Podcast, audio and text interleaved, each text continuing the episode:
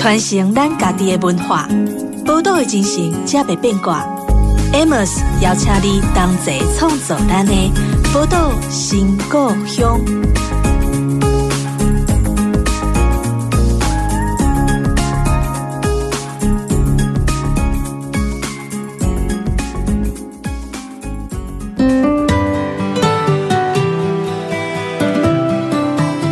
欢迎光临宝岛新故乡，我是 Amos。今年的宝岛新故乡当中呢，我们会邀请到很多很努力在呃台湾这块土地创作的文学人到我们的节目当中哦。那今天邀请到这位来宾呢，就是其实我在看他的书的时候，我就觉得可恶，输了。他的人生怎么那么精彩？如果对照我自己的话，就觉得哎，如果把我的人生也写出来，非常非常的苍白无力，然后也很无趣这样子。那我们今天邀请到的，就是自己还蛮很喜欢的一个作家，叫林凯伦。呃，听众朋友大家好，Amos 好。因为从小就是你的那个成长环境，我我是觉得真的很不一般啊。嗯，对。可是因为从小就在鱼鱼市场生活嘛，那其实。嗯呃，因为我家虽然不是在市场里面，可是我们家小时候生活是紧挨着市场的。对，那你会看见在市场里面那些阿姨们的小朋友，嗯、哦，他们怎么长大的？我就发现，哎，跟你好像不太一样。呃，因为我家其实最一开始，我爸完全没有想要接家业，嗯、没有想要接菜市场，所以我们是在台中市府后街开泡沫红茶店，跟那个春水堂差不多同期。但是春水堂转型的时候，他没有转型，嗯，所以其实我从小对卖鱼其实没有那么有印象。我大概从国中开始才知道，啊，原来家里。要卖鱼是这么辛苦，这样子。嗯，我觉得最有趣的点是在于说，生活其实是完全不一样的。嗯，我幼稚园到国小三四年级，基本上就是过一个都市人的生活。嗯，就是我爸去上班，然后如果我有空闲，我就会坐车来台中。所以你那时候是住哪里？我住雾峰啊，我们家一直住雾峰，然后甚至有一二年级，甚至在大同国小读。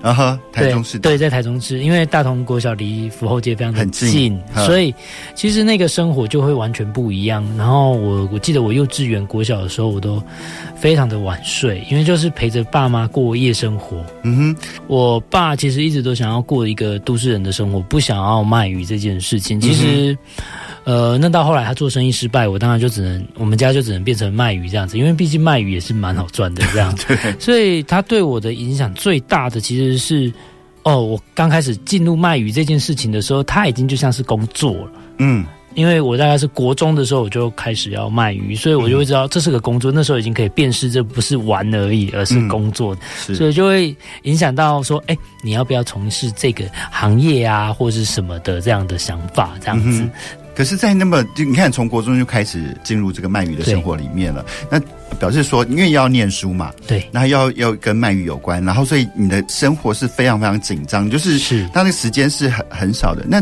怎么会开始对写作有兴趣呢？因为其实有很多人从写作有兴趣，是可能从 maybe 从小学的时候就觉得说，哎，自己可能伶牙俐齿，可能比较会容易写东西，然后就开始慢慢一点一点的长出兴趣来。哦，我国中非也是蛮会写东西的 就是写作文还蛮厉害的。但我觉得那个其实是说，哦，我读的是私立的中学，然后因为台中大部分就是你要么就是读私立嘛，嗯，私立大概就是占台中人的国中入学的那个很很高比例，可是他们就代私立就代表更高压的。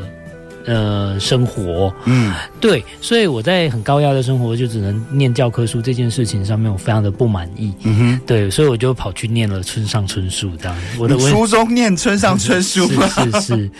对啊，哎，可是念村上春树非常能理解啊。好，嗯、我那个年代流行的是挪威的森林，啊哈，好，然后那时候最红的是遇见百分百的女女孩。对，你看这听起来多么适合一个思春期的少年啊！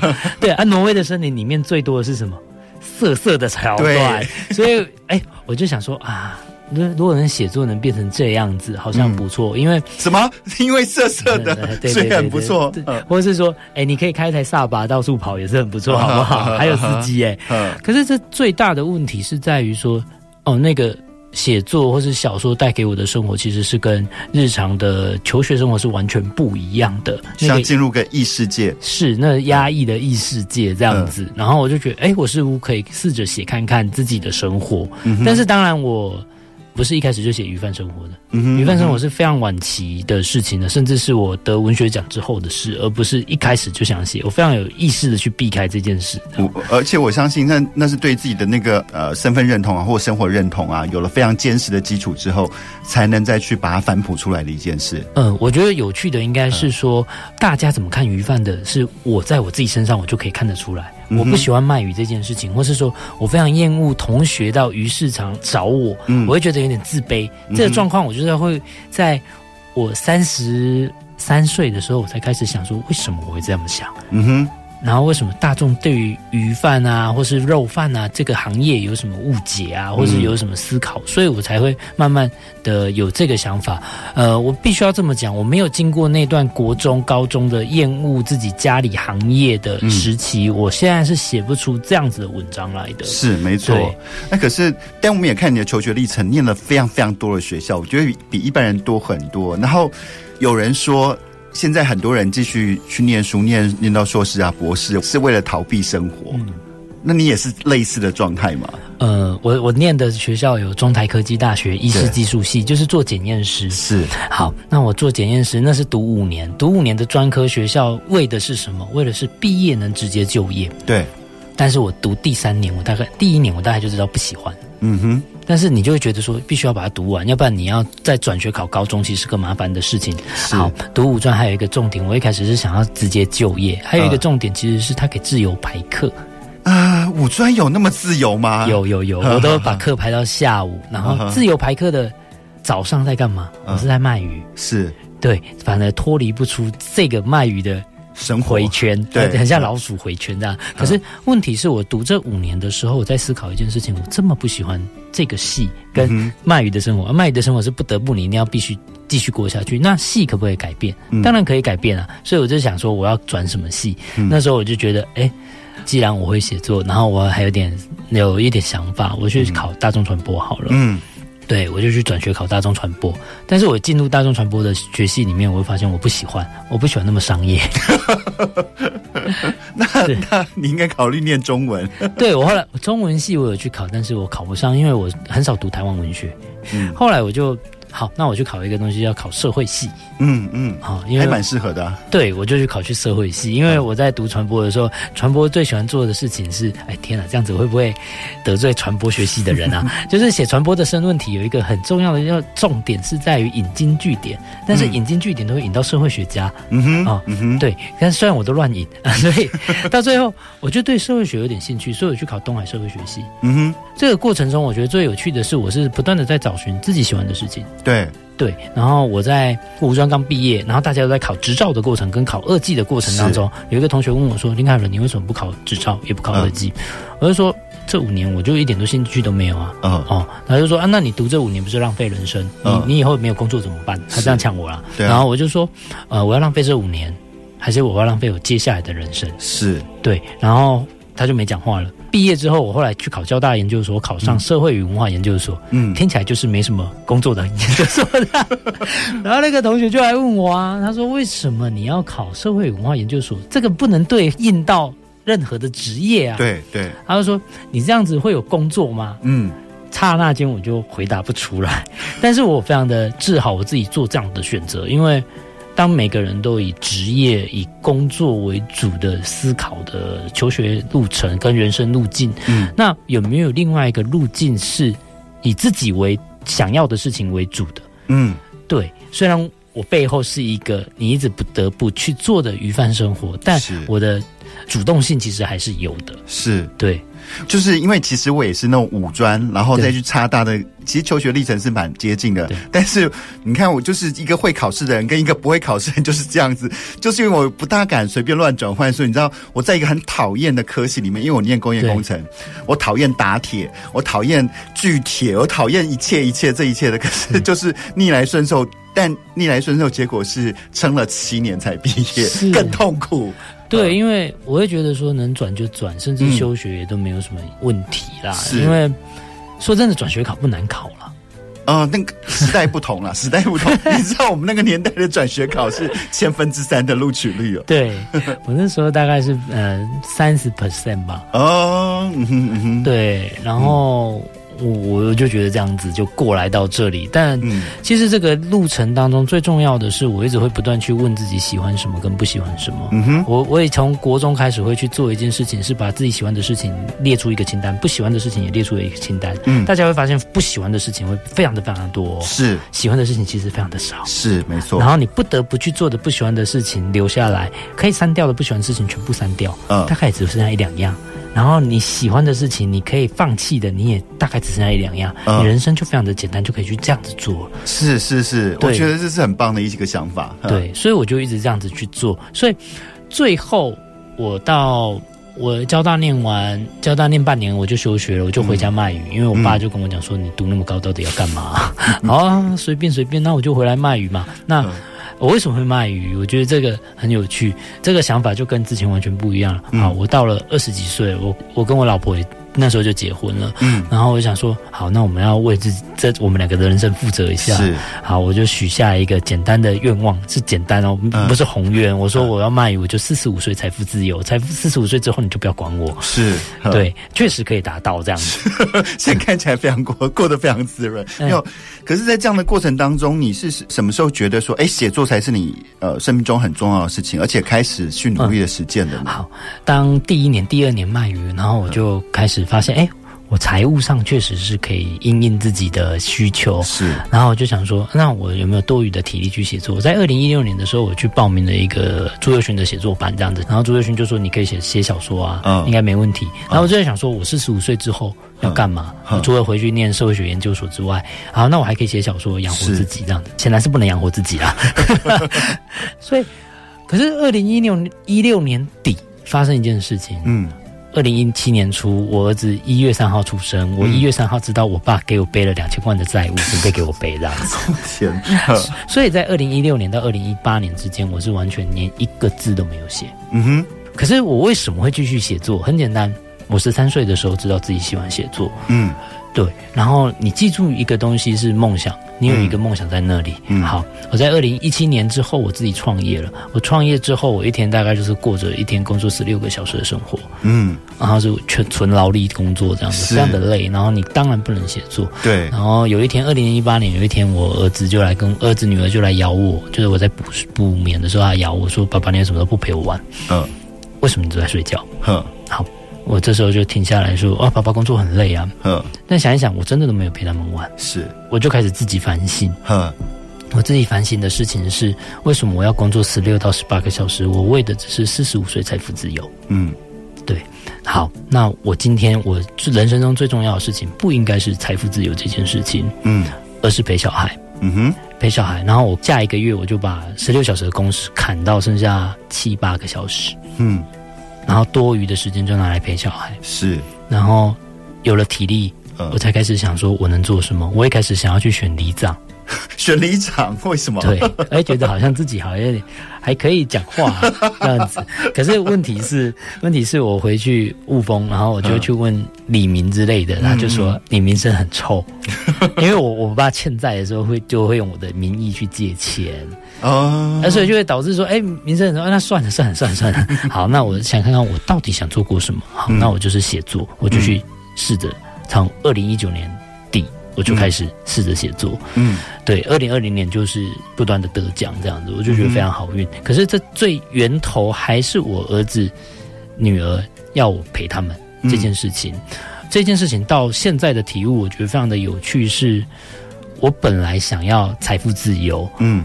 但是我们着重的财富自由其实是财富这件事，而不是自由。嗯、哼甚至市面上我们要讲财富自由这件事情，其实我们都着重在于得到很高额的钱之后，我们才可以达到自由的人生。对对，呃，我儿子跟我讲那样子，我砍掉工时，我一天工作八个小时，甚至现在六个小时、五个小时。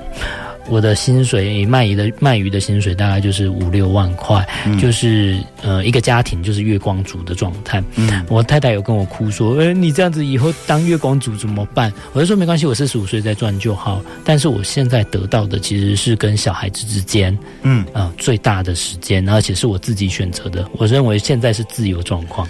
对，而且其实小孩子这段时间不是等到你四十五岁之后，你想要再培养你跟你儿子之间的呃。关系的时候，四十五岁已经没办法了，他们已经离你远去了。所以为什么 四十五岁再赚就好？就是因为我四十五岁的时候，我女儿大概国中，国中才不会理这种臭意男老爸，最好闪一边去这样子。所以我就觉得这样子可以。然后我觉得这个生活最大的改变，其实是我这样子问好了。如果听众如果想看看自己的生活能不能维持现状到八十岁，嗯。对，我可以很骄傲的跟大家讲，我可以维持自己现在的生活、工作状态到八十岁，我都没有问题，因为我的时间是非常的弹性，而且非常的快乐的，而且时间体力上都是 OK 的，这样子。是是是、呃，听到这一些我就觉得非常有趣，因为可能跟绝大多数人来说都是一个很不一样的人生。那我们先稍微休息一下，再回到我们的节目当中。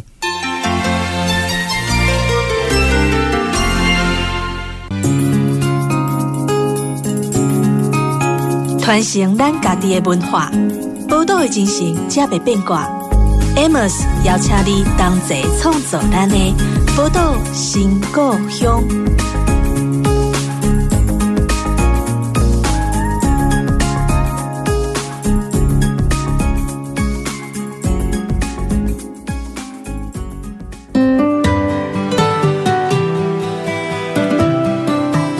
欢迎回到《宝岛新故乡》的节目当中，我是 Amos。那不过我刚才在提到，就是说你去上了那个朱佑勋的那个小说课嘛，嗯、那很多人的创作经验其实是很不太一样的，因为有很多像很多写诗的人，可能他就是自己摸索了很久，然后透过参加诗社啊什么诸如此类的，就是不见得每个人写作历程都是有一个这样的一个课程去辅助他的。嗯、那对于你来说，你觉得这样的一个写作课程对于想写作人是真的有帮助吗？还是说他其实不一定？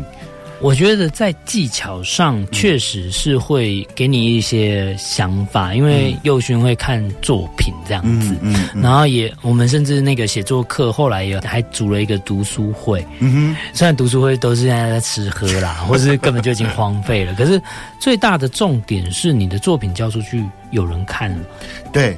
有人看，然后有人跟你讲说你是能写的，其实那个东西是让你往前推一步的最重要的重点。嗯，写作的人都会觉得说我们在写，然后我们去投稿，然后没有上我们就会难过，对，就会受挫。但投稿过程不会有人给你任何的评论，然后甚至以前都会中二时期就会写在无名啊，或是脸书的时候，你就总总会觉得说有一个人会莫名其妙看到你就把你挖掘，是，那都是不可能的。就林青霞的传奇没有那么多了，对，那。是不可能的，所以第一件事情是，当有人看，然后有人会指出你的问题的时候，你只要有地方可以修正，你就会走向比较好的路。嗯哼，我觉得这很重要，就是。第一个把你往前推的人，其实是很重要的。嗯嗯，对，因为像我不是中文系，甚至我周遭根本没有任何的，我那时候根本没有任何的写作的人，嗯，在我身边，甚至我我脸书会写一些废文，然后就有人会在下面留说：“哎，大文好，我写那么多干嘛？”其实那都是讽刺，其实我都会难过。所以我就想说，到底要不要再继续写脸书文这样子？但是最重要的是，你在写作课程当中，呃，有幼勋，有同学会看你的作品的过。过程中，他们就会说你到底是不是能写的人？嗯、我觉得这个确定自己的定位非常的重要。嗯哼，对，所以我就觉得这个是一个非常好运的事情啊。对，因为其实像我们不断的参加什么文学营啊，或者是那些过程，可能不是我们想要的，但我们最想要的就是老师评你作品的那一刻，对，或是一句肯定。对对对对。对可是如果从我们的观察来看，你是一个非常会得奖的人。对。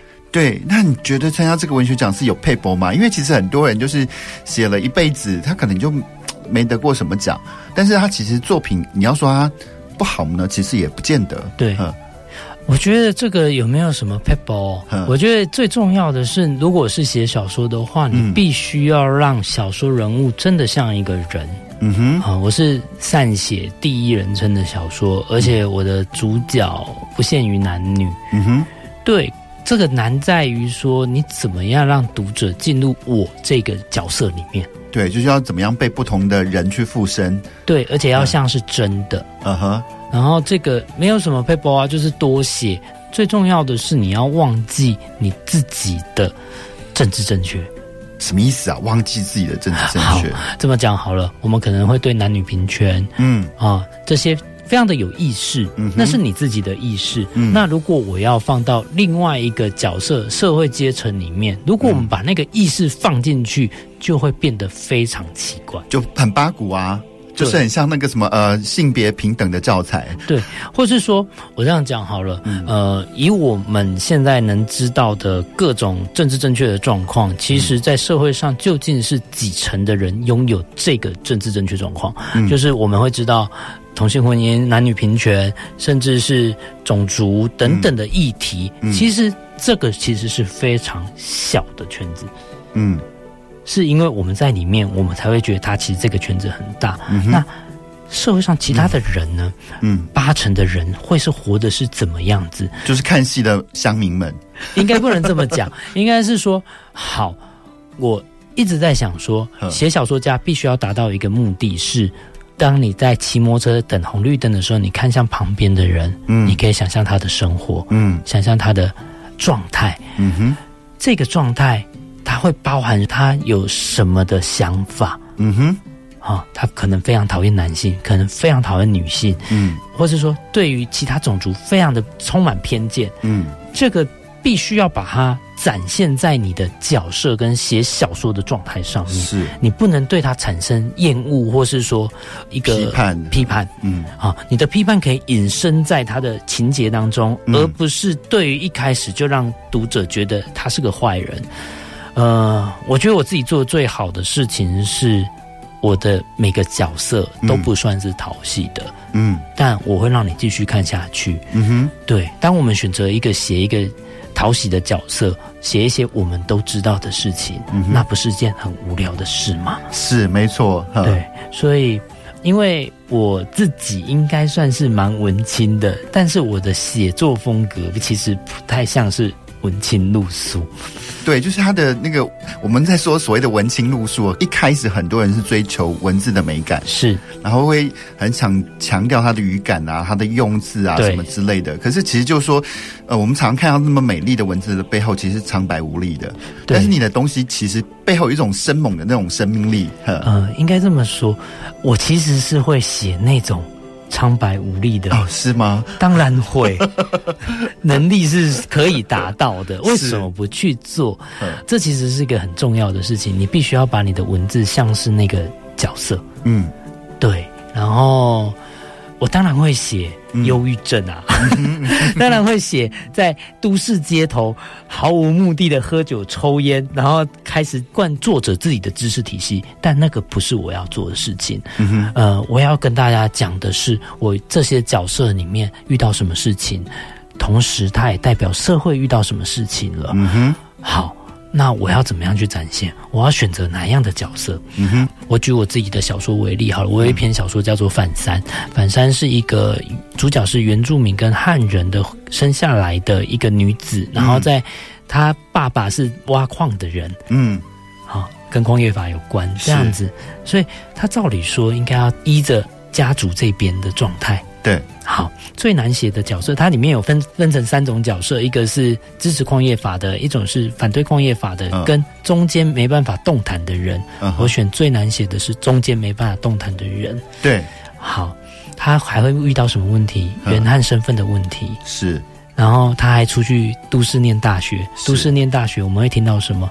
你必须要反对工业法，所以他曾经去做反对工业法。嗯，短短的，就是我大概一千字里面，我必须要去找到一个东西，是我们这社会上很少人讲到的事情。嗯，然后跟他们的困境是怎么样？是，我觉得这其实是很重要的，因为我们的生活都会有困境。嗯，其实我不会觉得每件事没有一件事情是不能讲的。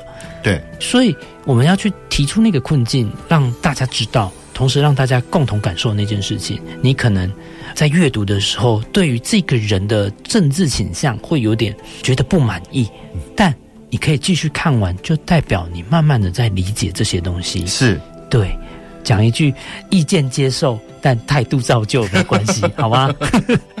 就是因为刚刚凯伦在讲的这个部分呢，我常会想到，就是因为很多人都说文学是无用之用嘛，是，可是其实你会发觉，就是嗯。如果说你真的被文学熏陶的人，其实你看很多事情会比较柔软，你会比较容易从理解不同立场或不同样子的人的呃思考，你会有那种同理心，然后去想想整个事情，跟那种在搞批判的那种，就是非黑即白的那种，其实对于事情的判断是完全不一样的。是是是。那我觉得某个程度，我觉得这是文学对于我们来说最好最好的一个教养。是没错，我觉得这个确实是对。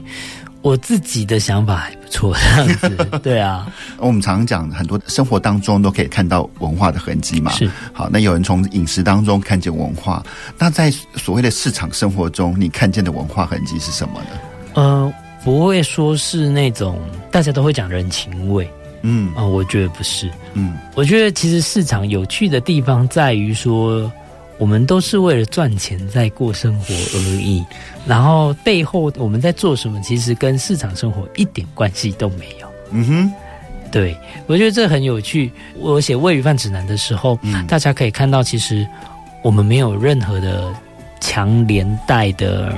友谊关系，嗯，就不是强连结，是弱连结嘛？对，就其实就只是，哎、欸，我们只是到这个地方聚首，然后就离开，嗯，我们不会对于各自的生活有任何的影响。嗯哦，像是我举例亲的做工的人，我们就可以看到说，他每个人其实是不断连接在一起，强连带的。对，但其实卖鱼没有，我们是竞争对手，嗯，同时我们也是在这个地方是竞争对手，然后我们会变成友谊嘛？其实很难。嗯。对，我觉得这是有趣的。你啊，菜市场也是啊。嗯，对啊。菜市场也是啊，对，那你产生的友谊反而是在不同阶级的，譬如说老板跟他很好、关系很好的员工之间的。对，所以我会觉得这个很有趣。所谓的人情味，人家都说菜市场很有人情味，基本上你要花钱才有人情味啊。对啊，我我我讲的很直接啦，但是我觉得这个很有趣，是大家去逛菜市场要记得花钱才是重要的。没错，因为我我说我从小是生长在市场旁边嘛，对，可是我反而觉得我常在市场里面阅读到的是很多。说市场的女人们都很了不起，是每个市场在里面，就是那种很看起来很强悍的女人呢，背后都有一大堆倒霉的故事。是，哎、欸，菜市场为什么会有这么多倒霉的故事？我们去想一件事情，嗯、菜市场是收什么？收现金的。是，好，所以一个男人过来把钱全部拿走，嗯，他继续卖，把摊位上卖完了，他又有现金，又可以进第二天的货，所以那个女人就要坚强起来。是。对，或者是其实不应该说只有女人啊，甚至儿子也是。嗯，嗯 我啊，我也是、啊。对对对对对。对，为什么？因为通往后面钱来得快，去得也快。嗯哼嗯哼。对，除非你要存下来。是。然后很多，也就是因为这样的关系，所以他不得不为了生存下去，所以他们的强悍也是不得不就在市场里面长出来的。是，嗯。然后像是我们菜市场就有一个很著名的故事，就是有一个很爱喝酒的人，嗯，然后他老婆每天都卖猪肉这样子，嗯，然后老婆就长得很壮，啊，老公长得很瘦，然后然后喝只喝酒不吃饭的，然后他每次都会到摊位拿钱拿走，然后老婆就会觉得很郁闷，郁闷他怎么办？郁闷他就去地方的那种电视台。就是有线电视点要转到最后几台，他不是有唱歌卖药的？对对对，他就会去唱歌。嗯哼，啊，然后他每天都穿得漂漂亮亮去唱歌，然后唱歌非常难听啊，这重点，唱 歌非常难听这样子。然后有一天她老公死了，嗯。啊，然后我以为她会很难过，嗯，但是她没有，嗯，他穿着去电视台的大红花衣去跟大家悼念，去告别式，是告别式，跟人家鞠躬，鞠躬完结束之后。那天下午，我转开电视电视台，转到他那台，他还一样在穿着那件衣服在唱歌，他一点难过都没有。我隔天就问他说：“啊，你老公王生，你为什么还去唱歌这样子？”我是暗示跟他讲说：“哎、欸，我早上看到你唱歌啊，那你敢没干扣啊？那是呀，都后你啊。”对，其实我们在摆脱那个压抑，然后我们在年轻的时候可能会觉得不得不去做这些，嗯，但是。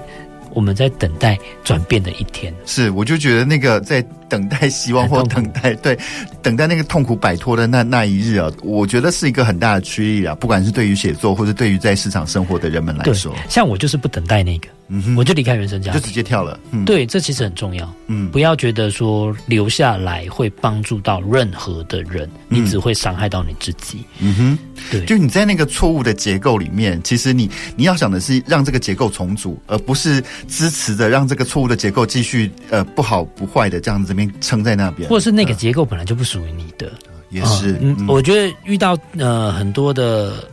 去欺压自己家人的人，他都会讲一句话，是说这个家没有你不行。嗯哼，但我离开之后才发现，这个家没有我也可以啊。嗯，我还可以找到我自己的新生活。我觉得这非常的重要。嗯哼，对，因为遇到超级多人会有这种事情的，但每个人都舍不得离开。舍不得离开，不是他不能在自己在外面生活，而是。他没有我怎么办？嗯，对，不要把自己当成英雄，嗯哼，这很重要。嗯哼，对，没错没错。那我们聊到这里，也再稍微休息一下，稍后再回到我们的节目当中。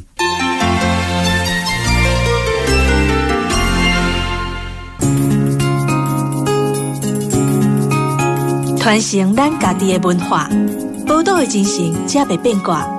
Amos 邀请你同齐创造咱的宝岛新故乡。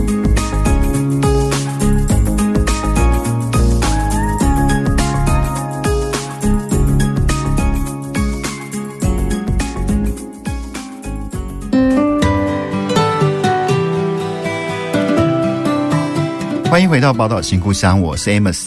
那今天我们邀请的来宾呢，是我自己还蛮喜欢的一个作家林凯伦，而且他也是活生生在我们台中市生活着的作家，对，很少了，真的，真的吗？对，在台中市，呃，所以我也想问一题啊，因为其实很多人在开始写作之后，嗯、像我有好朋友陈雪，对，他经历过很漫长的一个在台中生活，这边挣扎写作的生活之后，最后还是会觉得到台北去，因为写作的资源、出版的资源都在台北，然后在台。台北的写作网络，你光像他们在永和帮，是一堆永和帮的作家们彼此可以看彼此的作品啊，给一些批评啊、建议什么诸如此类。你看你在台中，难道不会觉得说，哎、欸，其实写作资源是很匮乏的吗？呃，我现在倒觉得还好，嗯。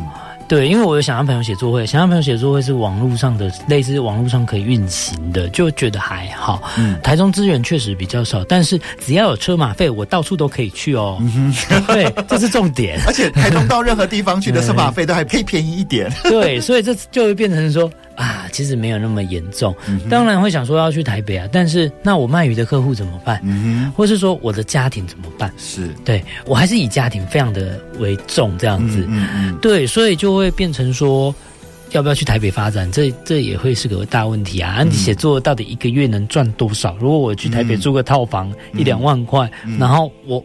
有意义吗？其实好像也没有意义。对于写作来说，不过你的书算卖的吧？算卖，但是也不能这样子啊，因为除非他五百万刷，好不好？我就去台北自产，但不可能啊，对啊，对不对？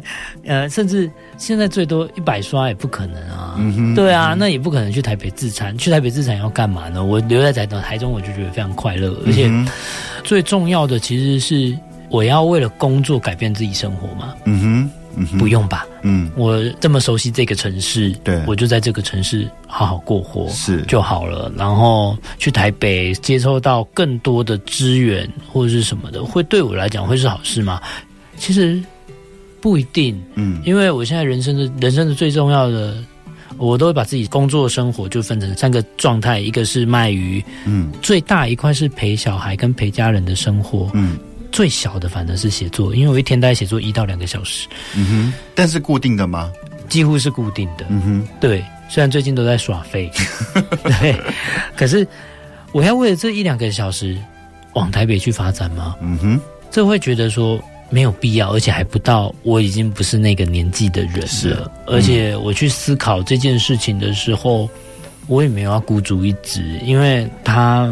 究竟写作能带给我？我讲的非常的功利，就是写作到底能带给我多少的钱钱？嗯哼，如果那么不稳定的话，我再往那边去，是不是有点危险？嗯哼，嗯哼，对，因为我有人要养。嗯哼，嗯哼，对，也不是说没有人要养就可以，我们必须要去思考这件事情。嗯，对，它并不是一个靠着人际网络就可以出圈的，也是地方。嗯，对。啊，你本身的呃，如果讲产品，不知道会不会有点不敬，就是你本身的产品的行销力要是够的话，其实你不见得在哪里都可以，对，在哪里都可以卖。对，如果真的去台啊，惨了，这句话讲出来感觉很危险 啊。如果去，如果我生活在台北的写作者就能变成比较畅销的人，嗯，那真的吗？嗯，对，就会变成说这个是个很大的疑问。所以在哪里写作都不是重点，毕竟是。我们现在不用写好稿纸，直接交给编辑嘛，哦、我们 mail 给他就好了。对对对对，所以我就觉得这个其实是很有趣的，所以欢迎台中的各位多写作。对对对对，哎，真的真的真的是有资源的差别。像想象朋友写作会，我们去分析说它里面成员的居住地，嗯、其实台北为重。对啊，一直都是。而且我跟你讲，呃，我查资料了。里面啊，就是呃，所有的台湾的有史以来到现在的文学作家哈，如果真讲以台中市出生在台中市或台中人的话，几乎是全台湾人数最多的，最多的。哦、但是大部分不在台中市生活。对对，嗯对。然后台中最乡镇分呢？乡镇啊，雾峰一定很多。雾峰是很多啦，呃，雾峰是早期比较多，对，对，最近没落了，哎呀，真可惜。但是，但是我觉得也蛮妙的，因为像我们在访问到林德俊啊、伟伟啊，或是对林凯伦，才莫名其妙发现，哎，其实越来越多的雾峰人出现了。对、呃，不过讲到这个，就是你开始出了第一本书之后，那你觉得对你的生活有改变吗？然后对你的创作有改变吗？呃，有改变，当然有改变。第一件事情是收入变多，然后工作时间就是我现在漫语的时间，就是甚至我会刻意排给文学的工作，比如说演讲啊这些的，这个就会有改变。然后我儿女其实生活也会受到这个影响，因为我只要去出远门的，假设要住一天两天，我就会带上他们去旅游。对啊，顺便就去玩了。对，然后。还有什么写作上有改变？当然有改变。改变的是我们要去思考一件事情是：好，我们把自己当成一个商品，各种文字当成商品，嗯、那我们要怎么贩卖？嗯哼，对这句话听起来，可能有些人会觉得，哎，怎么这样讲？把文学当成商品？嗯，但要记得，其实是它是一本书，它后面有标价，它后面有条码的，嗯嗯、你必须要把自己推销出去，让更多的人看到。对。如果我只想要当一个孤芳自赏的人，嗯、我就根本就不用出书。对啊，自己写在脸书上发表就好了。对，所以我们必须要去思考一件事情：是读者想读什么。嗯，好，这件事情我知道要什么大众的，或是纯文学方向的，这两个可以并存吗？我认为是可以的。嗯，哦，有些人会觉得这是个排斥的路线。但是其实挖到一定的深度之后，或你的功力到深到，它又是可以统合起来的。对，或是说你本来就不应该抛弃任何一边。嗯哼，对，我一直觉得自己是写作界的小北百货，如此自诩，好吗？我的目标是这个。对，可是很多的像像我们讲王菲好了，对，常常看到她做一些反行销的行为嘛。可是某个程度，呃，从我们做品牌来看，他其实在彰显的是他自己对这个品牌的态度。其实背地里还是为了行销，是他不是在反商业行销。是，所以我觉得我是要想做想做一件事情，是我在大众这边吃得开，我在纯文学这边吃得开，是，然后我再把它更细分。只要那里面有一个东西是从来都没有人做过的，嗯，我不用做到最好，我只要做第一个就够了。嗯哼。对，我是这么想的。嗯哼，对，所以我会尝试很多的新的写作风格或者写作题材，嗯，去尝试看看。是，因为如果要把写作当成一份工作，嗯，我就必须要这么做，因为它的市场并没有想象中大很多。嗯，你并不是说一字十块的年代，对不对？现在一字一块，一字一点五。可是这最重要的是，你要让人随时想得到你，嗯。可以托付稿件给你，你可以快速的交稿，而且稿件是没问题的，嗯、然后任何题材可以写的。嗯、这个是我出书之后我才开始做的职后训练。哦，原来这样。可是没有人讲，当不会有人讲 之前，没有人跟你讲需要这个技能。对，对，但其实需要，是你必须要把自己当成一个产制商品的人，是，而不是一个只靠灵感才能产出东西的人，是。对，灵感很靠不住啊。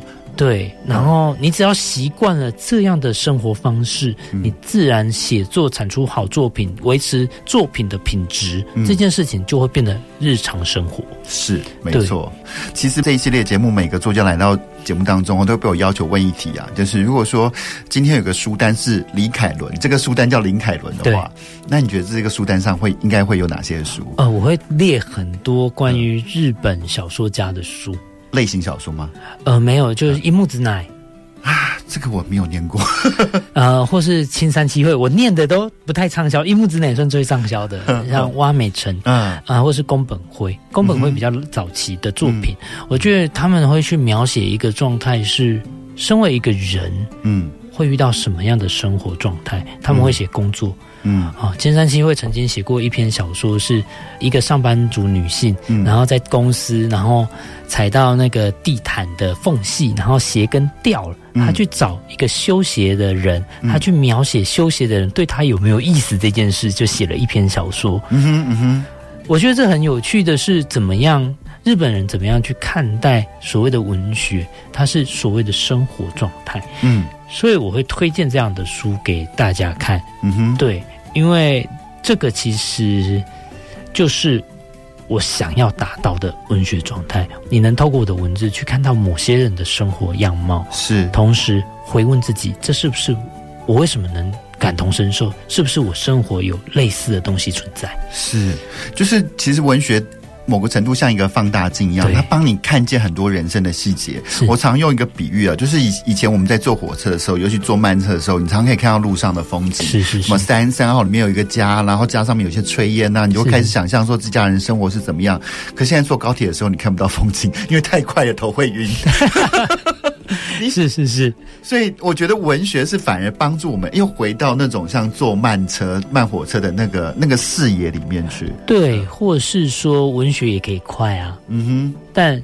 他那个快是，你也会去回顾自己，像是人生走马灯一样，可以看自己。我觉得这这都非常的有趣。你在写的时候，你进入别人的世界，你有我有时候甚至会难过，有时候会高兴的在击掌，但其实这都是进入别人的心理状态。我觉得这就非常的有趣。嗯哼，对啊，对，没错。那如果说就是有呃，现在有一个在台中的啊年轻人好了，他也想要靠写字为生，你会有什么建议呢？嗯哼，这个大哉问吗？不，不会，不会，不会，不会。呃，我会先问他说：“你想要一个月多少的月收入？”嗯哼，你必须要做到什么事情？嗯哼，我会跟他明确的分析说：“你必须要达到什么程度？嗯，你才可以达到你这个月收入？”嗯哼，好，嗯。如果你今天真的是要靠写作，假设二十五岁左右，你要靠写作达到基本薪资的话，你要一个月大概要产出多少文字？如果你要演讲的话，你必须要准备多少的演讲题目跟什么演讲会被人家邀请的状态？嗯哼。有没有觉得我我很很理性的在分析？这是作家营销学。不，其实这不是营销学，而是你在投入这个工作的时候，如果你真的要把它当成一个专职工作，你必须要去思考的事情。好，如果你是副业，啊，那就没差。嗯，那你打算得到什么？你想得到名气吗？嗯，我就会跟他讲说，哎，你投哪个文学奖才是得到名气的用途？但其实没有。嗯哼，这个很恐怖。嗯啊、哦，我得三届玲珑山，对啊，对。可是你会说三届玲珑山对于自己的名气拓展很大吗？你觉得呢？呃，我觉得你可能因为出了地板书之后，可能他的那个名气扩展的速度是比得了三届还厉害很多的。其实不是这样子讲，嗯、而是说，呃，我出书过程当中有一个有趣的事情是，你有人在书腰上写得玲珑山文学奖这样子，嗯嗯、但其实大众读者是完全不在乎这件事的。嗯哼。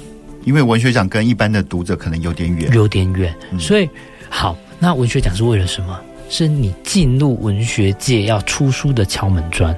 嗯哼，对，而之一，对，它不是一个唯一的目标。嗯、所以得文学奖，你可以得到一个稳定的生活基金，嗯，而不是疯狂赚钱的方法。是是是。接下来你要面对的就是你要出书之后，或是出书之前，你要怎么样累积？自己在这个圈子的独特性，嗯哼，你就得去思考自己的定位在哪里，嗯哼，对，嗯、我觉得这个定位是非常的重要的，对对对。对，所以你就必须要这么做，然后你还要做多少专业的准备，例如说准时交稿、快速交稿，对，对。